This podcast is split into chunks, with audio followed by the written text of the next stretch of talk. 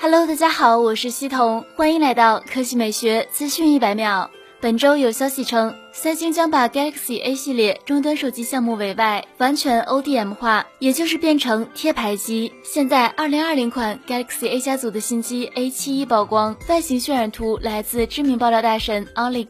A 七一外形方面的最大亮点就是 Infinity O 打孔屏的引入。和 Note 十系列如出一辙，当然 A 七一并未搭载曲面屏，这是比较重要的区别。背部方面的设计也比较独特，矩形相机模组中塞入了呈 L 型排列的四摄和一颗闪光灯，组合据说是四千八百万主摄加一千二百万长焦加一千二百万广角加 T F 深感。底部虽然是单向扬声器，但却贴心的保留了三点五毫米耳机孔。基本配置方面，爆料称 A 七一预装骁龙六七五处理器，最高八 G 内存。屏幕六点七英寸，三维一百六十三点五乘七十六乘七点九毫米，四千五百毫安时电池，明年年初发布，定价四百欧元左右。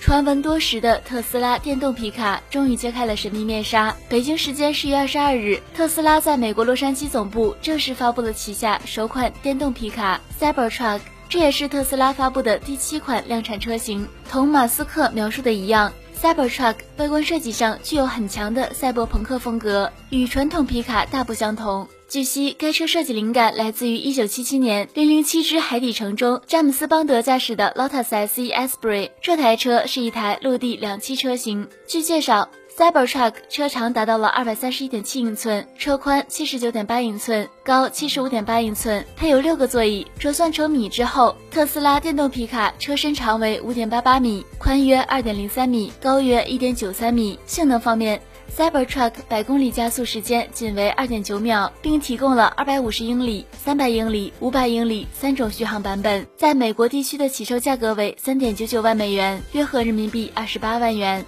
好了，以上就是本期科技美学资讯一百秒的全部内容，我们明天再见。